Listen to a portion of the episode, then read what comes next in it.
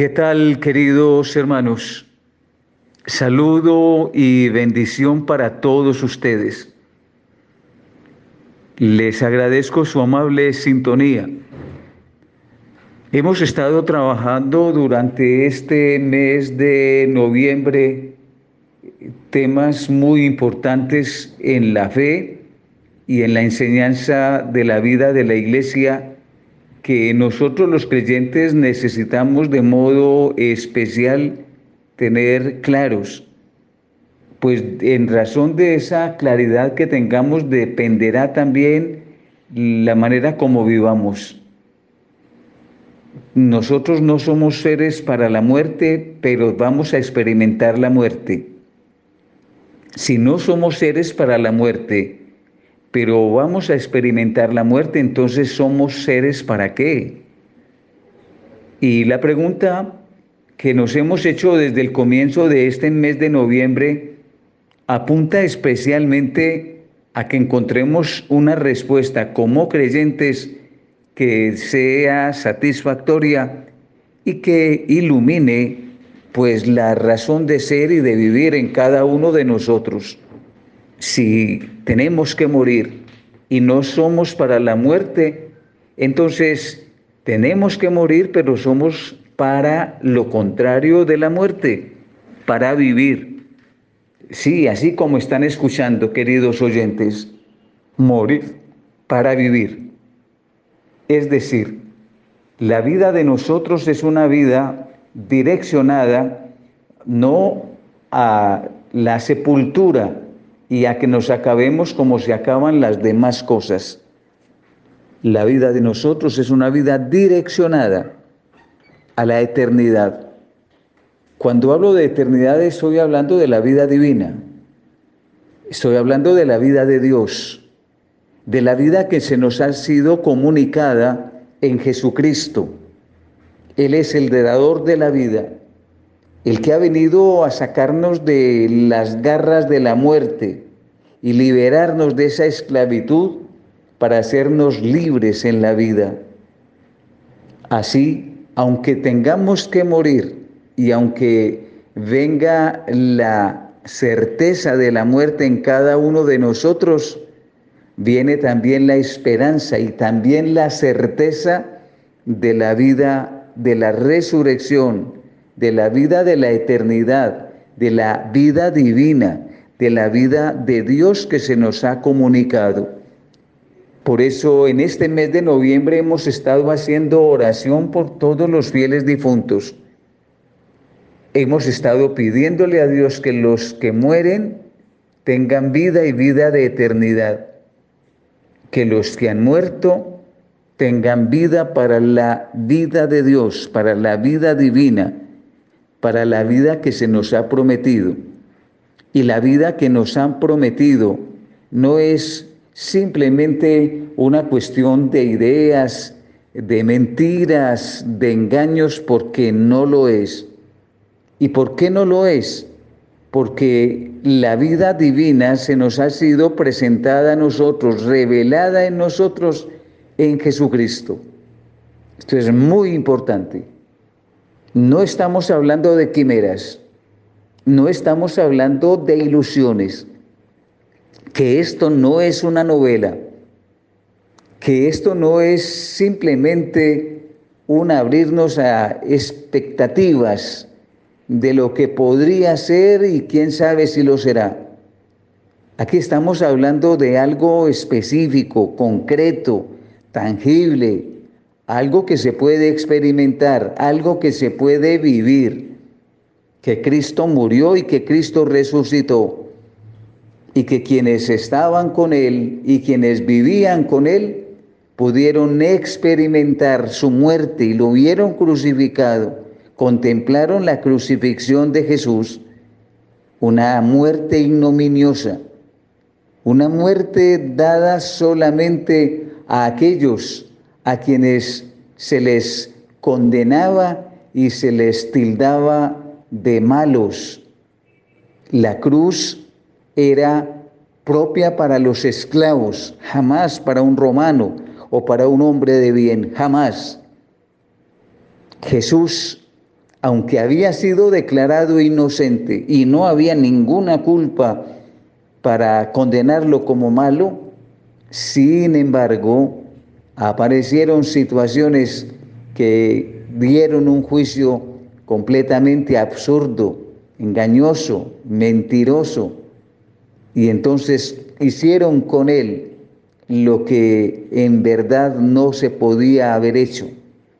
Pero así son las cosas de la muerte y por eso procedieron con él dándole muerte a quien era inocente y a los que eran realmente culpables o a quien era culpable, a ese no, suéltenlo.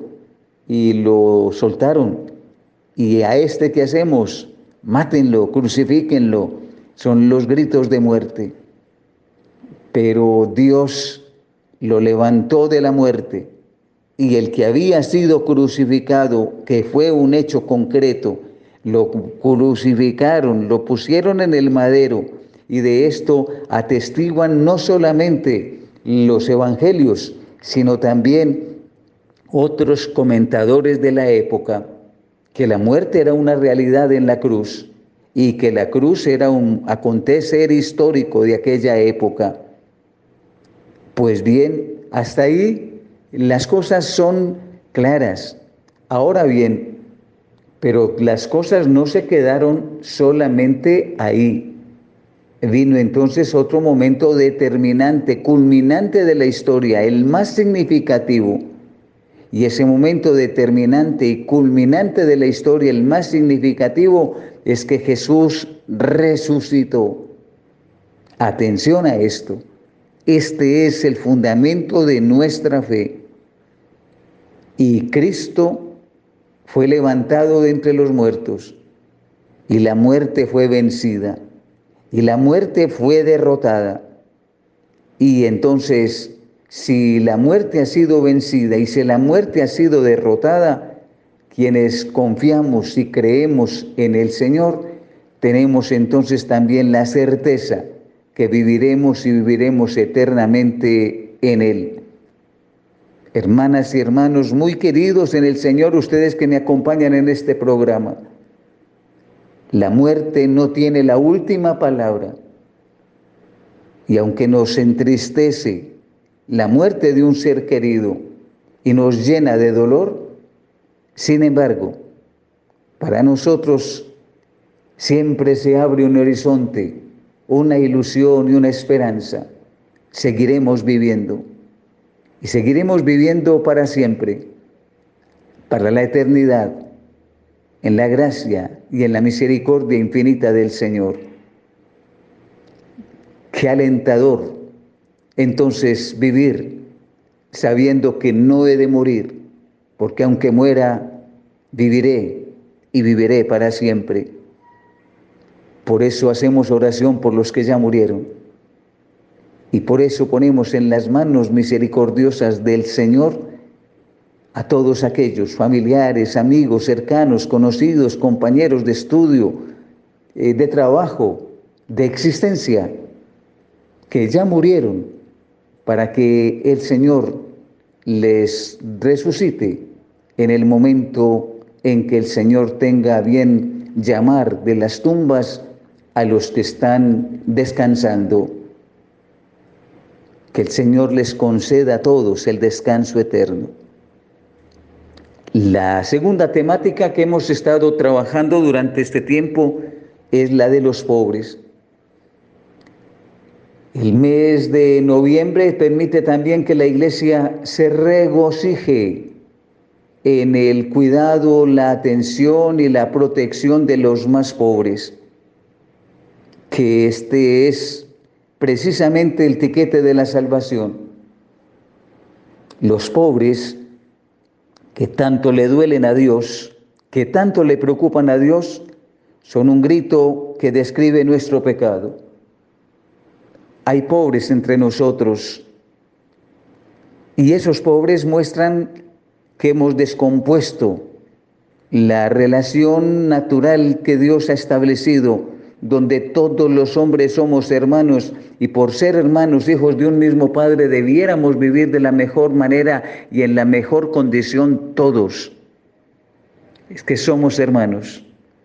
Sin embargo, aunque llamados a vivir como hermanos en igualdad y en las mejores posibilidades los unos de los otros, la vida se ha establecido en impresionantes diferencias, estableciendo barreras, marginando a muchos de poder disfrutar de lo que es la herencia que corresponde a todos por ser hijos de un mismo Padre.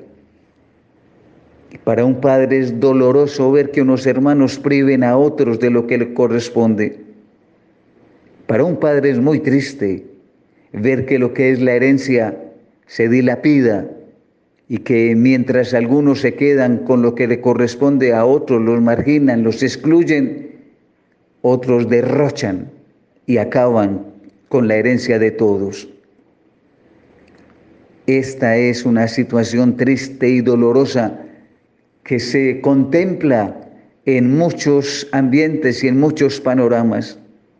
Esta desafortunada realidad interpela nuestra fe y hace que entonces la iglesia clamorosamente vuelva otra vez a reclamar la vivencia de la solidaridad, de la subsidiariedad, la exigencia y la vivencia de una fraternidad que brota de sabernos hijos de Dios, hijos de un solo Padre, hijos de un único Padre y por lo tanto todos hermanos. Un hombre no puede pisotear a otro hermano, no puede ser indiferente, no puede pasar de largo.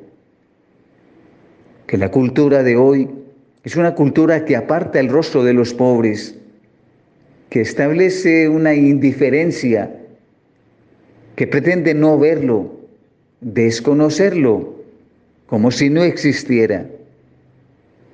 Pero es que no es eso lo que nos está planteando precisamente la palabra del Señor y la vida de la iglesia. Al contrario, nos está recordando que los pobres hay que tenerlos en medio de nosotros como rostro de la ternura de Dios, para tratarlos con generosidad, con cariño, con amor, y llevarlos a vivir una condición digna, una condición más humana, una condición de hermanos.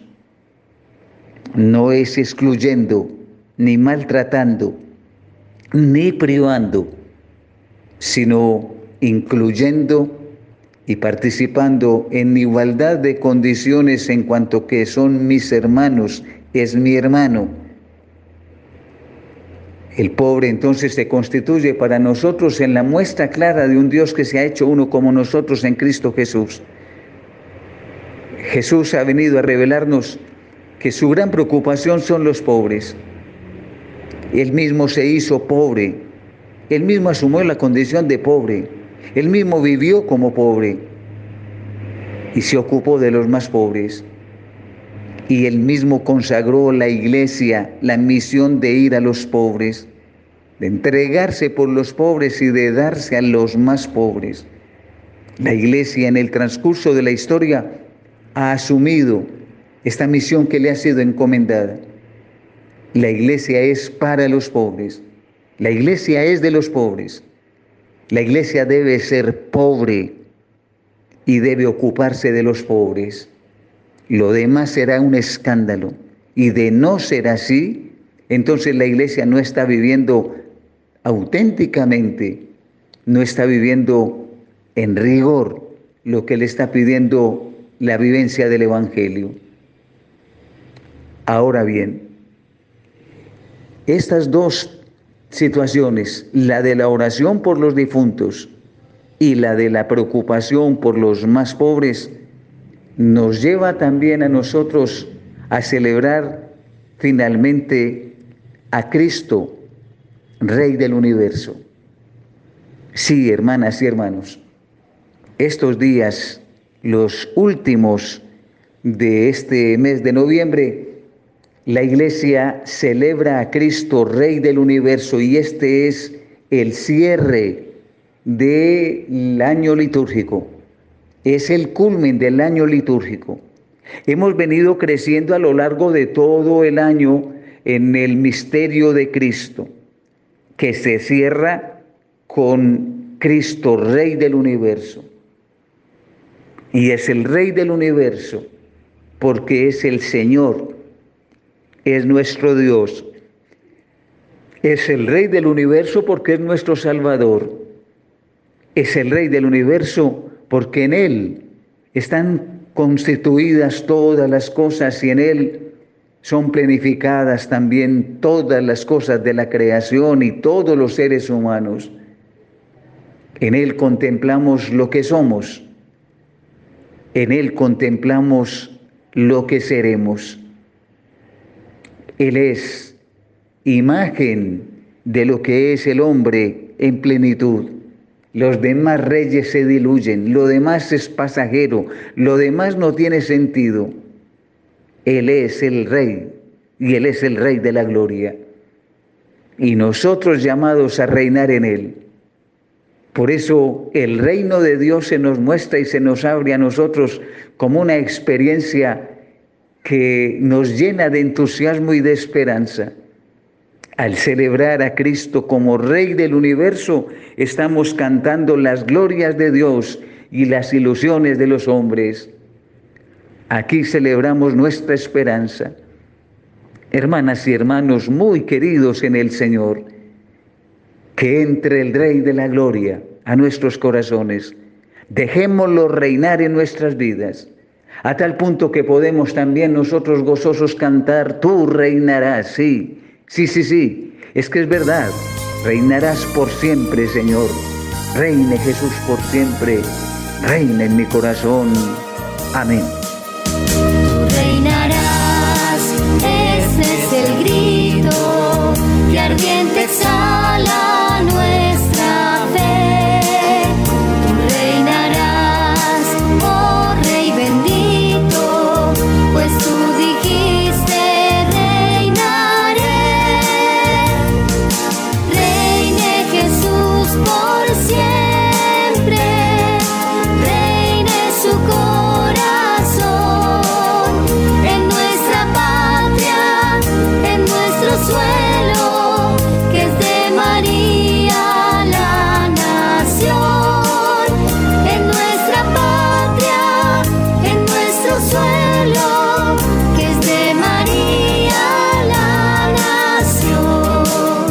Oyentes de Radio María, les habla Diana Astrid Martínez Vivas y Francia Yanira Castaño en este programa Hablemos con Monseñor. Dándole gracias a Dios por el don maravilloso de la vida, iniciamos esta parte de la catequesis aquí en este programa con Monseñor Julio Hernando. Es un placer inmenso estar semana a semana con ustedes, nuestros oyentes fieles de Radio María. Darles gracias a todos y cada uno de ustedes porque están allí siempre pendientes de estos programas, de estas producciones que se realizan aquí en Radio María. No solamente este Hablemos como Señor, sino muchos de los programas que aquí se realizan nos ayudan para el crecimiento espiritual y ustedes como siempre pendientes de cada uno de ellos. Dale gracias a Dios por todas las personas que se encuentran en producción, por las personas que se dedican a trabajar para que estos programas puedan salir de acuerdo al querer y la voluntad de Dios. Gracias a cada uno de ustedes que se encuentran allá en casita, en las clínicas, en los hospitales, que se encuentran privados de la libertad, aquellas personas que se encuentran en las cárceles, aquellas personas que están iniciando su jornada laboral y aquellas que incluso ya están terminando y van al descanso ya de su casita, a estar con la familia. Gracias, gracias, gracias a todos y cada uno de ustedes. Ya estamos terminando por completo el año calendario, el año civil. Y hemos iniciado eh, un año nuevo, ¿no? Estamos ya cursando la semana 34, que es la última semana del tiempo ordinario. Acabamos de pasar la fiesta de Cristo Rey. Y ya, este próximo domingo inicia el tiempo del Adviento, ese tiempo de preparación, ese tiempo maravilloso para todos y cada uno de nosotros y que la iglesia ha sido tan benévola con nosotros. La iglesia ha sido perfecta en darnos a nosotros esos momentos y esos espacios de reconciliación y de preparación para cada tiempo fuerte, para cada momento especial, como lo ha sido, por ejemplo, en la Semana Santa que tenemos la cuaresma y como lo es ahora que vamos a preparar para la llegada del niño Dios, para la llegada de ese Salvador, del Emmanuel y por eso tenemos este tiempo de preparación, estas semanitas del Adviento. Pero eso será ahorita que vamos a profundizar en este tiempo del Adviento y con lo primero que vamos a nosotros a trabajar en el día de hoy será con la corona de Adviento porque prácticamente este próximo fin de semana debemos llevar a nuestra parroquia la corona de Adviento para que sea bendecida, para que podamos tenerla en, nuestra, en nuestro hogar, para que podamos hacer la oración. Todo eso lo vamos a profundizar ahora en la catequesis del día de hoy, pero primero quiero saludar a mi compañera Francia que me imagino imagino ya que empieza a vivir esa época fría en la que la estación del invierno empieza a caer ya en la parte de Europa. Hola Diana y queridos oyentes de Radio María, qué alegría saludarlos una vez más aquí en Hablemos con Monseñor, en este espacio de Radio María, que semana a semana nos permite estar en comunicación, en contacto, estar en comunión como verdadera familia católica como iglesia, compartir y, ir ahondando nuestros conocimientos en cuanto a la fe y en cuanto a nuestra iglesia.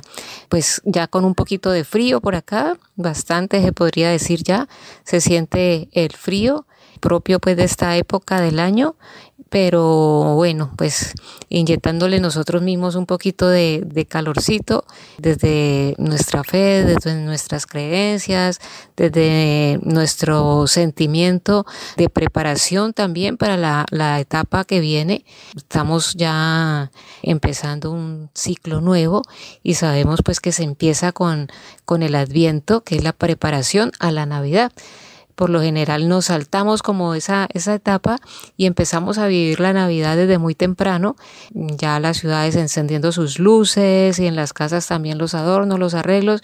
Y de pronto nos saltamos un poquito lo que es el adviento, pues qué bueno que hoy podamos hablar un poco de eso y sobre todo de una tradición muy bonita y muy ilustrativa que tenemos nosotros los católicos al interior de nuestra iglesia como lo es la corona de adviento que trae todo un significado, todo un simbolismo, que trae toda una enseñanza. De, además es como muy, muy pedagógica también para nosotros aprender cómo podemos ir viviendo estas cuatro semanas que tenemos por delante que nos sirven de preparación a la Navidad. Entonces, ¿cómo podemos nosotros prepararnos a la Navidad? Pues viviendo como tiene que ser este, este tiempo de Adviento cuatro semanas antes de la Navidad que, vamos a ir viviendo la una a una y que precisamente la corona de Adviento nos da como, como un gráfico, como algo muy ilustrativo y muy práctico de cómo vivir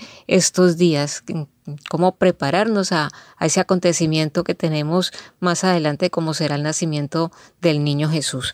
Hoy estaremos pues con Diana y con todos ustedes compartiendo un poco sobre este tema. Sí, es cierto, Francia. Eh, la Iglesia ha sido perfecta en dejarnos a nosotros esta cantidad de signos, de símbolos que nos permiten conocer un poco más acerca de la Iglesia y no solamente conocerla, sino también vivirla y aparte de vivirla, trabajar en nuestra espiritualidad, trabajar en el crecimiento nuestro, en la búsqueda de esa santidad que quiere el Señor que nosotros busquemos todos los días, todo el tiempo, constantemente. Que no dejemos de trabajar en esa espiritualidad, que no dejemos de trabajar en esa búsqueda de la santidad. Y para eso también nos ayudan con esta cantidad de signos y símbolos que tendremos. Y ahora en diciembre sí que tenemos, en esta época del Adviento tenemos muchos signos, muchos símbolos que podemos trabajar en las catequesis y que de hecho lo hemos trabajado año tras año, pero que siempre tratamos de actualizar, como siempre hay actualizaciones tanto del pesebre, este año el pesebre cumplió años, entonces es tratar como de, de trabajar toda esta parte de la actualización en cuanto a la simbología que la iglesia nos presenta, que la iglesia nos regala. Ese tiempo del Adviento es un tiempo muy propicio para la preparación. Eso significa el Adviento, eso significa el color morado del que empezamos nosotros a ver vestidos los altares a partir del próximo domingo, que empezamos a ver en nuestras parroquias la corona del Adviento, que empezamos a ver el pesebre, que empezamos a ver guirnaldas, luces, empezamos a ver una cantidad de cambios impresionantes, pero es, es debido a eso, a una preparación que vamos a tener, porque vamos a tener un gozo bastante grande, vamos a tener una fiesta majestuosa que es el nacimiento del Emmanuel, entonces para ello debemos prepararnos. ¿Y qué debemos preparar? El corazón. Más que todos estos signos y símbolos debemos preparar el corazón. Y sí, las lecturas, todo lo que la iglesia nos ha regalado y que nos regala siempre año tras año, nos ayudan a ir auscultando nuestro corazón para ir sacando aquellas cosas que no debemos tener, pero que debemos llenarlo del amor de Dios. Y es eso, para poder que en ese corazón que tenemos nosotros, que hemos ido trabajando año tras año, que hemos ido trabajando mes a mes, semana a semana, día tras día, que ese corazón pueda recibir al Emmanuel que podamos haber sacado de ese corazón muchas espinas, de pronto muchos escombros, muchas cositas que han estado allí durante el año, pero que con la ayuda de Radio María y de nuestros programas hemos ido cayendo en cuenta de las cosas que tenemos que ir modificando, cambiando y que tenemos que moldear para que el Señor pueda entrar en nuestro corazón. Y es este momento propicio, este momento que estamos llegando. Con la fiesta de Cristo Rey terminamos el año litúrgico el año litúrgico, no el año civil. Entonces empezamos un año nuevo, que empezamos pero un año nuevo en la liturgia, en la iglesia. Es decir, que nosotros el próximo domingo tendremos la lectura de un nuevo evangelio en cuanto al cambio de ciclo. Cambiamos del ciclo A, que estábamos leyendo el evangelio según San Mateo, y entramos ya a trabajar y a leer, a estudiar, a preparar el evangelio según San Marcos. Mateo, Marcos y Lucas pertenecen cada uno a un ciclo. Mateo el ciclo A, que es el que acabamos de pasar, Marcos el ciclo B, que es el que vamos a iniciar este próximo domingo, y Lucas el ciclo C. Ya hemos hablado qué pasa con el Evangelio según San Juan, que se lee las fechas especiales, esas fechas culmen, en los momentos más importantes que tenemos nosotros en la iglesia, como la Pascua, el nacimiento de Jesús e incluso algunas partes de la Semana Santa, porque el Evangelio de Juan se distribuye durante todo el año, pero el que nosotros leamos domingo a domingo, porque saben que para nosotros el domingo es especial, es el día del Señor, entonces nosotros no contamos el lunes, que es el día civil, laboral, sino que a partir del domingo cambia. Nosotros cada domingo cambiamos, es decir, que el próximo domingo es el domingo de la primera semana del Adviento e iniciamos año litúrgico y cambiamos de ciclo, es decir, empezamos con el Adviento y el ciclo que iniciamos es el ciclo B, que leeremos cada domingo el Evangelio según San Marcos. Entonces adentrémonos en esa simbología de la que Francia nos ha hablado y de la que tenemos que empezar a vivir nosotros como es la corona de Adviento.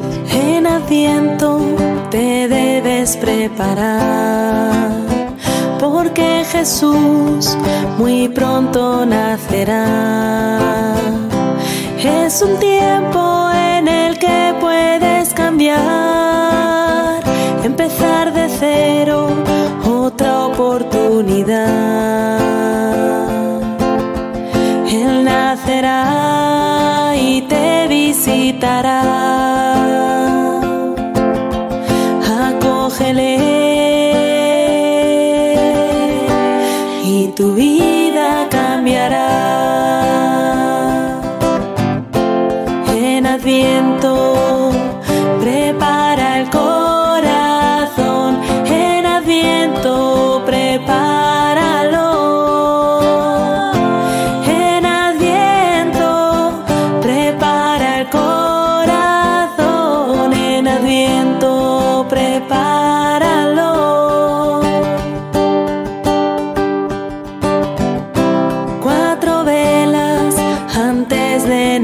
Esperanza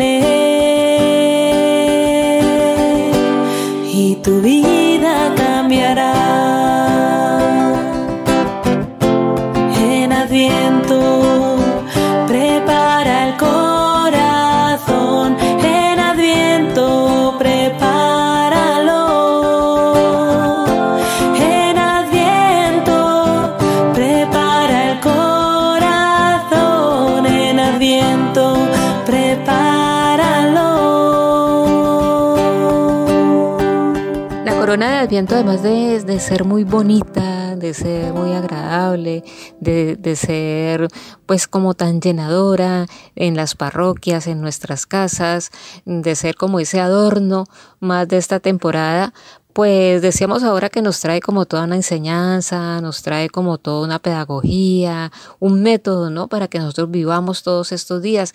Para eso, para entender un poco ese sentido, ese significado de la corona, pues primero recordar un poco que el Adviento es esa primera etapa del año litúrgico donde nos preparamos a la Navidad, donde nos preparamos para vivir el nacimiento del niño Jesús, para celebrar ese acontecimiento.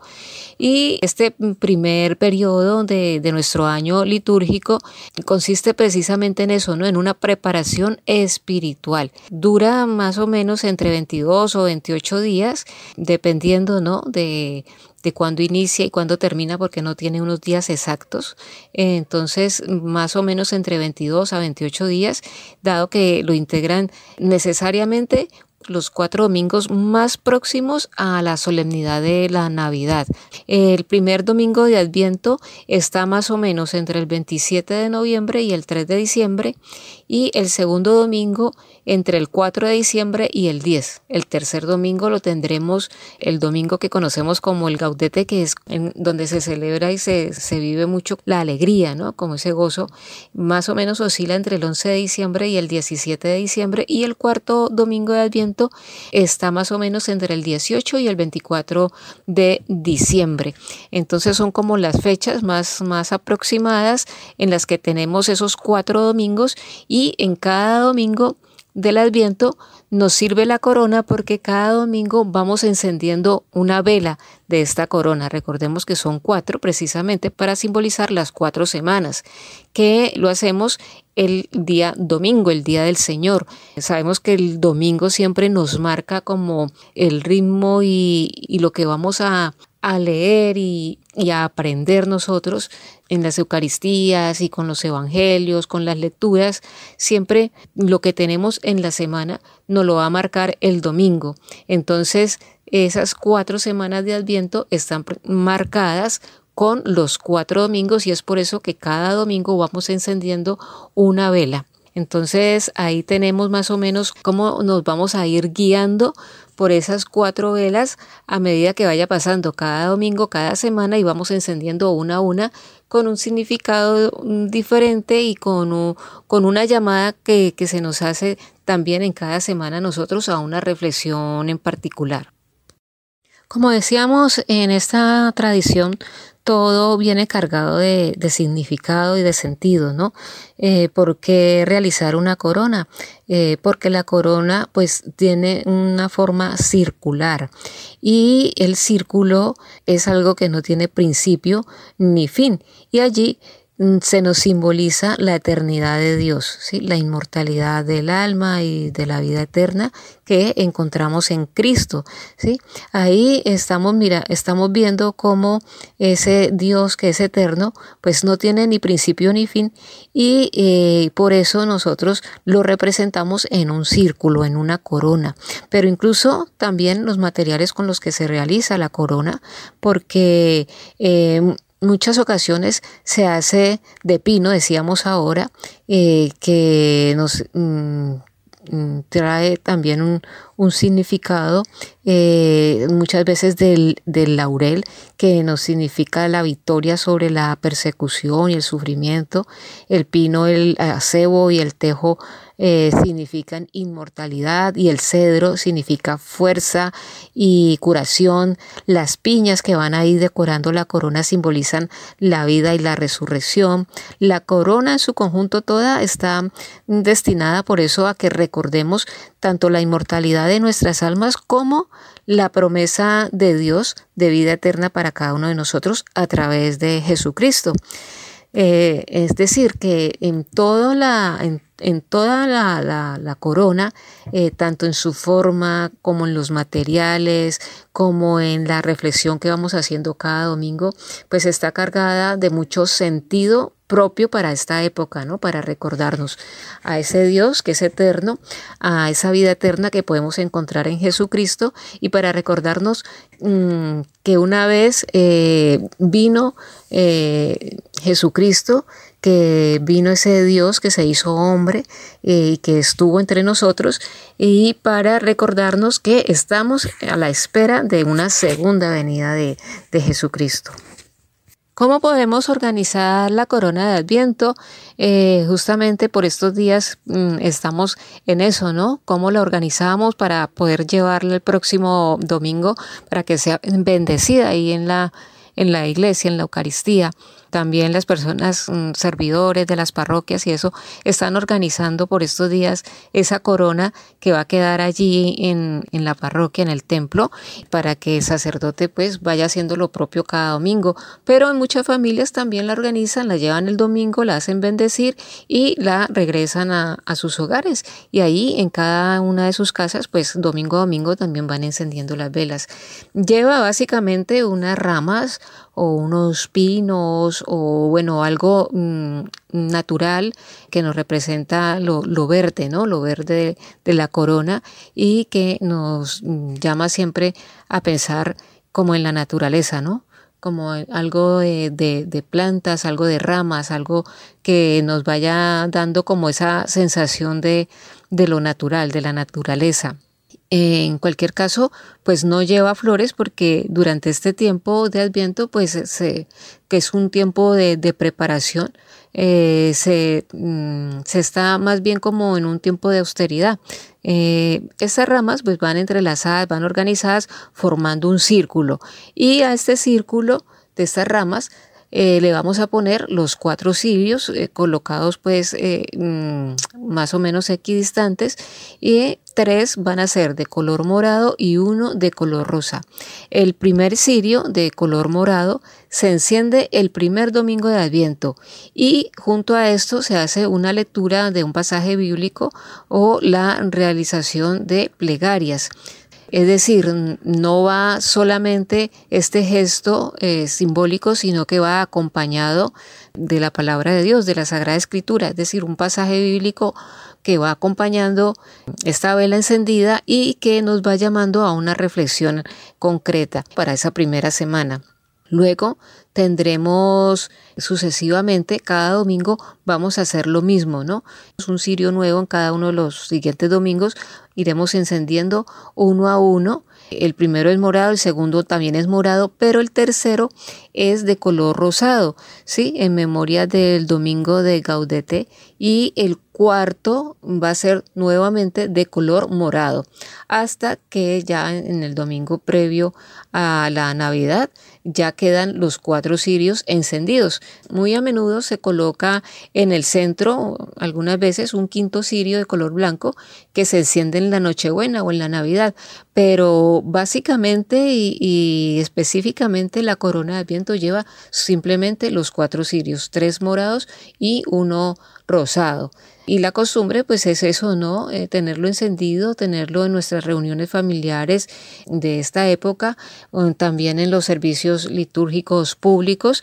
En la corona de Adviento, pues siempre la vamos a ver acompañándonos siempre a lo largo de estas cuatro semanas previas a la Navidad, en la que nos estamos disponiendo espiritualmente para la venida del Señor y también en la que reflexionamos eh, para una segunda venida del Señor, ese encuentro definitivo que vamos a tener en algún momento con nuestro Padre y que es la reflexión de esta época, ¿no? Prepararnos para vivir la Navidad pero también esa preparación que debemos hacer constantemente, no solamente en este tiempo, sino constantemente, es a estar preparados para una segunda venida de nuestro Señor.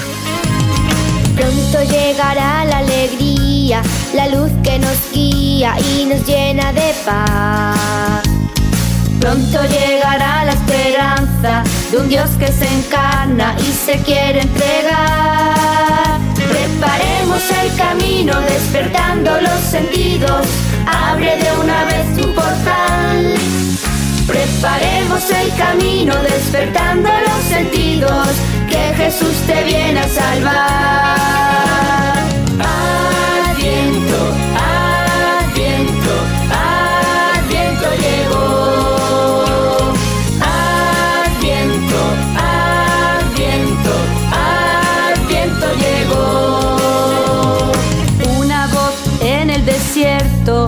Dice atentos que viene el Señor.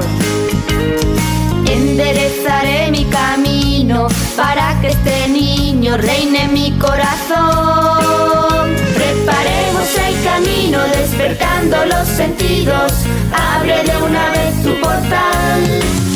Preparemos el camino despertando los sentidos, que Jesús te viene a salvar.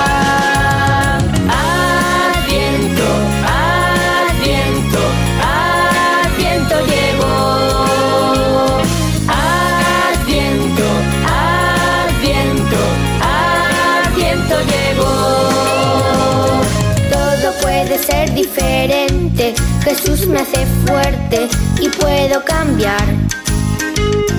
Debo actualizar mis talentos, borrar mis defectos y su amor descargar. Preparemos el camino despertando los sentidos, abre de una vez tu portal.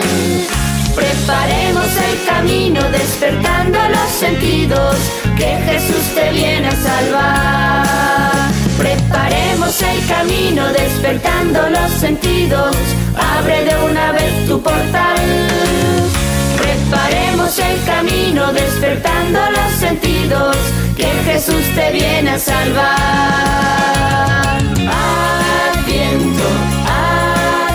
Teniendo en cuenta toda la simbología que tiene la corona de Adviento, lo que Francia nos ha comentado, la importancia de que podamos nosotros encender cada cirio en cada domingo específico, saber que esa cinta, ese moño rojo, es eso que nosotros vamos entrelazando en la corona de Adviento que no tiene principio ni tiene fin, pero que simboliza ese amor de Dios hacia nosotros y que nos abraza con todo su amor y que pues tenemos estos cuatro domingos que nos ayudan a vivir una experiencia espiritual, una experiencia completamente diferente, pues eh, quisiera como enfocarme en esa parte, lo que simboliza cada uno de esos cuatro cirios que encendemos semana a semana.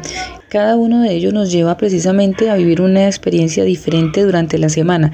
El primero que es del Evangelio según San Marcos, este primer domingo de Adviento que tendremos este fin de semana, que es de Marcos 13, nos dice despierta. No podemos vivir adormilados ni ir por la vida con, con la pijama puesta, la mente embotada solamente pensando en el dinero porque no lo tenemos, debemos conseguirlo para los regalos, para lo que realmente el mundo nos está pidiendo y que nosotros en el fondo eso, nada de eso nos hace verdaderamente felices. El Adviento es un momento de despertar, de despertar a la alegría, al gozo, de saber que estamos preparándonos para la venida de alguien especial en nuestra vida. El reloj del Adviento es un reloj que impulsa y despierta. Nos invita a velar, a permanecer despiertos, a estar vivos, activos, comprometidos con un rumbo claro y no equivocado. Nos encaminamos hacia Belén, se ve la estrella en el horizonte y es cuando pensamos que ese cirio que encendemos el primer domingo nos impulsa a no caminar en la oscuridad ni tampoco en algo completamente imposible, sino que vamos por sendas que nos llevan a una búsqueda real, sincera y de un encuentro personal con el amado, que es ese niño Jesús, que es el Emmanuel con nosotros, que es el que viene a anidar en nuestro corazón. El segundo domingo que también es del Evangelio según San Marcos es ponte en camino, ponernos en camino. Preparemos el camino al Mesías, a ese niño Dios que va a nacer en nuestro corazón. Aquí en este Evangelio a Juan el Bautista le toca barrer los caminos, quitar los obstáculos, limpiar, arreglar la senda para que se pueda transitar sin dificultad. Copiémonos de Juan el Bautista, vayamos detrás de él con nuestra vela, intentemos prender luz de la llama de su profunda fe, pongámonos en camino con ese ánimo incansable, merece la pena, vale el esfuerzo, no podemos quedarnos parados. Con el Bautista aprendemos a no ser protagonistas sino servidores, gente que señala dónde está Belén, dónde está el misterio de Dios que se encarna y se hace pobre para compartir nuestra vida. La esperanza del Adviento nos impulsa y además de que nos impulsa se vuelve dinámica, no se puede quedar quieta. Por eso en el segundo sirio que encendemos nosotros la segunda semana del Adviento es ponernos en camino. Adelante, podemos. Ya entramos al tercer domingo y en ese tercer domingo del Adviento se lee el Evangelio según San Juan, donde nos invita a encontrar la luz, la verdadera luz. Vamos en esa búsqueda de esa luz. La luz no es Juan el Bautista, la luz no son esos ídolos que tenemos nosotros en nuestro mundo, en nuestra sociedad. La gente que nos apabulla, que nos encandelilla con esa luz que tiene, no es la luz. La verdadera luz es el Mesías, Él es la luz. La única luz que puede encender esa mecha de nuestro corazón, esa mecha que estamos nosotros tratando de buscar, es la luz de Cristo, es, el Mesías, el que nace en esta Navidad. Esa mecha que solo queda satisfecha con una luz que ilumina en la oscuridad y que vence a la muerte. Esa mecha, esa luz que elimina los odios, que nos concede la paz, que guía a aquellos que quieren adentrarse en el camino único hacia Belén y lo hace desde la alegría, desde el brillo que ofrece el amor. Recordemos que en ese tercer domingo del Adviento se enciende el cirio rosado que es el del gaudete, el de la felicidad, porque al yo encontrar la luz encuentro la felicidad, el gozo y sobre todo la paz que solo viene del Salvador, del Emmanuel, del Dios con nosotros. Y ya en el cuarto domingo de Adviento leemos el Evangelio según San Lucas y ya es un corazón que acoge. El corazón de María es un corazón que acoge, que está abierto a la palabra, que se ilumina con la luz verdadera. El corazón de María nos enseña a acoger en nuestra vida a aquel que viene a encender nuestras ilusiones, esperanzas, proyectos, ideales. El corazón de María se hace uno con el de su Hijo Jesucristo, con ese niño que nace en esa pesebrera. Es un corazón con luz, porque en ella habita la luz, como María queremos aprender a acoger la luz. Queremos que Jesús esté dentro de nosotros para que Él bombee nuestro corazón y nos marque el ritmo de nuestra vida con todas sus opciones y con su verdadero amor. Con María hoy queremos cantar que se haga en nosotros según tu voluntad. Ese domingo le diremos al Señor, Señor, que se haga tu voluntad en mí, que sea el Emmanuel el que anide en mi corazón, porque me he preparado para que Él anide en ese corazón.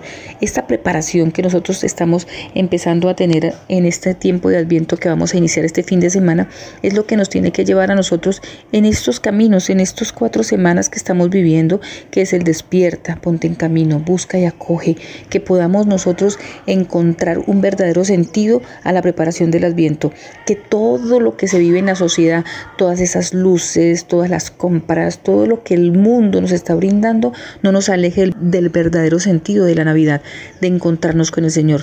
De hecho, el 25 es que debería empezar a sonar los villancicos y nosotros desde entre octubre y noviembre ya estamos escuchando en las emisoras los villancicos, porque es una forma también de que prevalezca esas tradiciones de lo que nosotros tenemos tan propio de los cristianos como es el nacimiento del Emmanuel. Entonces, que nosotros podamos vivir una experiencia completamente diferente a la que vive el mundo, un mundo que cada vez se seculariza más y va sacando a Dios de sus vidas, pues que nosotros los cristianos, los creyentes, los católicos, podamos prepararnos para que el mismo niño Jesús nazca en nuestros corazones, en nuestras familias, en nuestro país y pidámosle a Él que nazca en el mundo entero. Necesitamos de un Cristo que dé calor en los corazones para que podamos amar como Cristo nos ha amado a nosotros y dio su vida por cada uno de nosotros. Actualizar mis talentos, borrar mis defectos y su amor descargar. Preparemos el camino despertando los sentidos, abre de una vez tu portal. Preparemos el camino despertando los sentidos, que Jesús te viene a salvar. Preparemos el camino despertando los sentidos, abre de una vez tu portal. Preparemos el camino despertando los sentidos, que Jesús te viene a salvar. Adviento, Bien, oyentes de Radio María, espero que esta catequesis haya sido de su completo agrado. Nosotras nos hemos esforzado por actualizar un poco más acerca de lo que vamos a vivir en este tiempo de Adviento que empezaremos el próximo fin de semana. De verdad, pedirles a ustedes que el Señor sea el que nos ayude a tener valor, persistencia, insistencia, para que el Señor nos ayude a preparar el corazón para que podamos vivir una Navidad completamente diferente que de verdad en nuestro corazón Él empiece a ablandarlo y, de pronto a quitar esas durezas que tenemos de muchos años atrás, pero que con, esa, con ese amor que Él tiene para con cada uno de nosotros podamos ir sacando toda esa costra, todas esas cositas que están endurecidas en el corazón para que pueda el mismo Cristo venir a darnos luz. Y como decíamos ahora, bombee en nuestro corazón todo el amor que Él nos va colocando allí para que podamos dárselo a las demás personas. Si el Señor lo permite, nos encontraremos la próxima semana ya en la primera semana de Adviento. Nos dejamos como Señor Julio Hernando, quedamos con Jesús y con María. Queridos hermanos, gracias por su amable sintonía, por estar con nosotros. Gracias por acompañarnos en este programa. Pido a Dios la gracia de reinar en nuestros corazones, en nuestra patria y en el mundo entero. Le ruego también al Señor nos dé la gracia de encontrarnos la próxima semana aquí para iniciar el mes de diciembre. Y al iniciar este mes, entonces que comencemos también el tiempo del adviento, disponiendo en nuestros hogares y en nuestros corazones la llamada corona de adviento para iniciar los cuatro domingos que nos llevarán a la celebración festiva de la Navidad. Desde ya los animo a todos ustedes, queridos oyentes, a disponer lo que sea necesario para que nuestros corazones se engalanen en la celebración del misterio de la fe. Que el Señor los ayude y los bendiga. Gracias por estar con nosotros y hasta la próxima semana, Dios mediante.